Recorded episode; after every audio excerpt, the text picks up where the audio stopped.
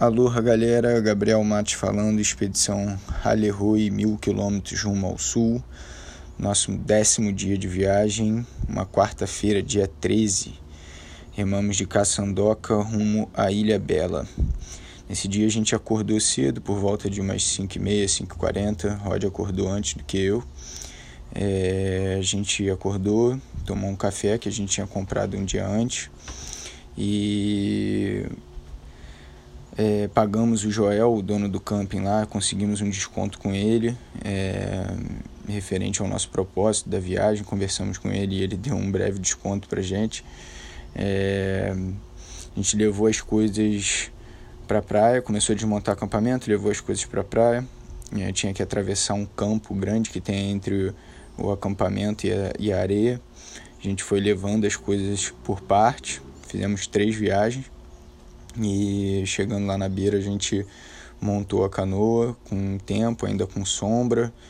É, os que eu acho que estavam tudo fechado, tinha só um que estava aberto.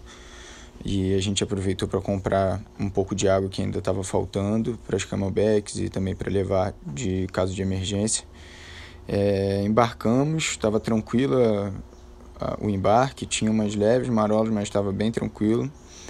E logo na, na na saída de Caçandoca, a gente encontrou com o seu Mariante, que é um dos resistentes ainda lá da região quilombola, que era Caçandoca.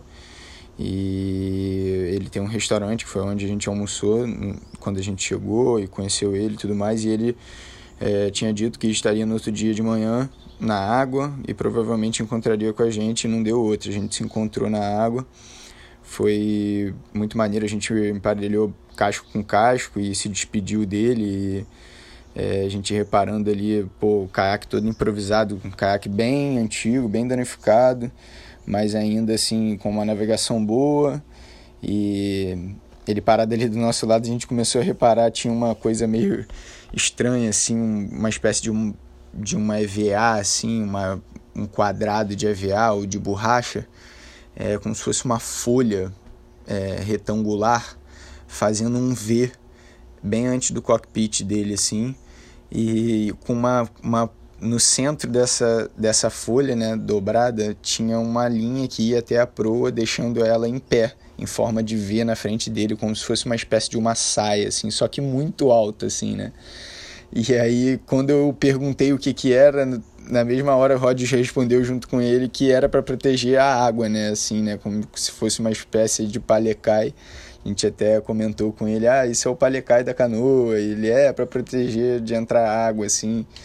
É muito maneiro ver como é, as pessoas, né, tem, às vezes foi um senso comum dele ali de pegar e usar, utilizar alguma coisa para defender os respingos e evitar de ficar entrando água era um caiaque duplo e na frente tinha um lugar vago, então ele botava isso meio que na frente, na proa, para proteger de entrar água ali no lugar onde ele não estava. E aí a gente perguntou dos peixes e ele falou que os peixes já estavam tudo ali dentro, já que ele já estava voltando para a terra. Provavelmente o peixe que ele iria servir lá no almoço desse dia, é, como a gente almoçou um dia antes lá. E foi muito importante para a gente encontrar com ele ali. Seguimos. Logo na primeira ponta passou um barquinho para a gente, um barquinho chamado com o nome Tigre. É, lembro da cena de ter um senhorzinho dentro do barco levando três mulheres e uma criança. Eles deviam estar tá fazendo alguma passagem turística por ali, assim, ele levando essa, essas mulheres até algum lugar, alguma praia. E interessante, assim, barulhinho bem toque-toque. A gente, nesse momento, assim, logo depois, a gente avistou vários é, golfinhos ali, o boto, né? Não, não sei dizer exatamente o que que era, mas tinha uma família, assim, passando um pouco afastado da gente. A gente viveu um pouco aquele momento ali e seguimos viagem. Na entrada do canal a gente tinha uma ondulação de leste soprando, é, entrando bem, assim, tipo na canoa, que a gente conseguia utilizar ela meio de través para atravessar para Ilha Bela, mas tinha um ventinho soprando contra já desde o início da remada. E foi uma travessia boa, não foi dura, a canoa desenvolveu bem, apesar da média não estar tá muito alta, assim, a gente desenvolveu bem. E a gente chegando na ilha tinha um, um navio gigante de Singapura parado. A gente presenciou um um tripulante do, do navio pescando na popa do navio. O navio estava ancorado, a gente tinha um cara lá de cima jogando uma linha de lá até é, chamei a atenção do Rod, e a gente parou, foi um dos nossos, nossos checkpoints chegando na ilha, a gente parou, é, é, usou a, a, suplementação que a gente está levando, os kits a bordo, e encostamos na ilha. Assim que a gente encostou na ilha, tinha um vento muito forte contra, e toda a parte da ilha que a gente fez até chegar na, no Pedal Clube Ilha Bela foi bastante vento na cara.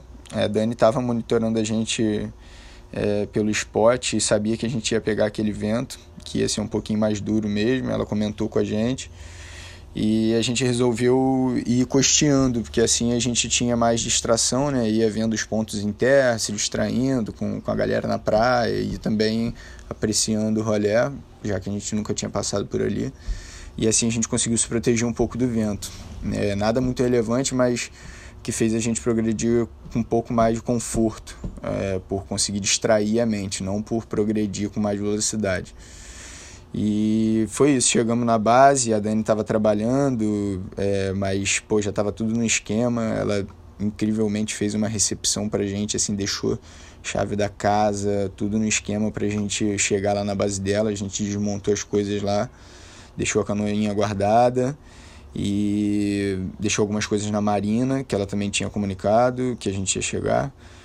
A gente foi até a casa dela, chegamos lá bem, fomos andando, é, se alimentou e de tarde conhecemos a Dani pessoalmente, uma pessoa incrível, assim, bem antes da gente já se conhecer, a gente já estava com uma intimidade, porque uma pessoa de coração tão aberto que não tinha como explicar, assim, quando a gente se conheceu parecia até que a gente já já sabia muito bem quem era quem, assim. Tivemos uma conversa lá na casa dela, ela apresentou tudo pra gente e deixou a gente na casa dela, assim, todos esses dois dias que a gente ficou lá. Na verdade, um day off e meio dia, assim, né, contando com a chegada e a partida. E, cara, não tem como explicar, assim, pessoas é, que fazem esse tipo de coisa, assim, ajudando dessa forma são fundamentais para a viagem. A gente se alimentou, pedimos uma coisa de noite para comer e fomos dormir no conforto de pô, cama, tomamos banho, lavamos as coisas e foi dormir no ar condicionadozinho que a Dani liberou lá pra gente, pô, noite de sono incrível, remada incrível, 33 quilômetros remados e foi essa remada de Caçandoca para Ilha Bela. Caçandoca fica perto de Maranduba. E é isso. Agradecer as pessoas envolvidas nesse dia. Continue seguindo a gente. Aloha e mua!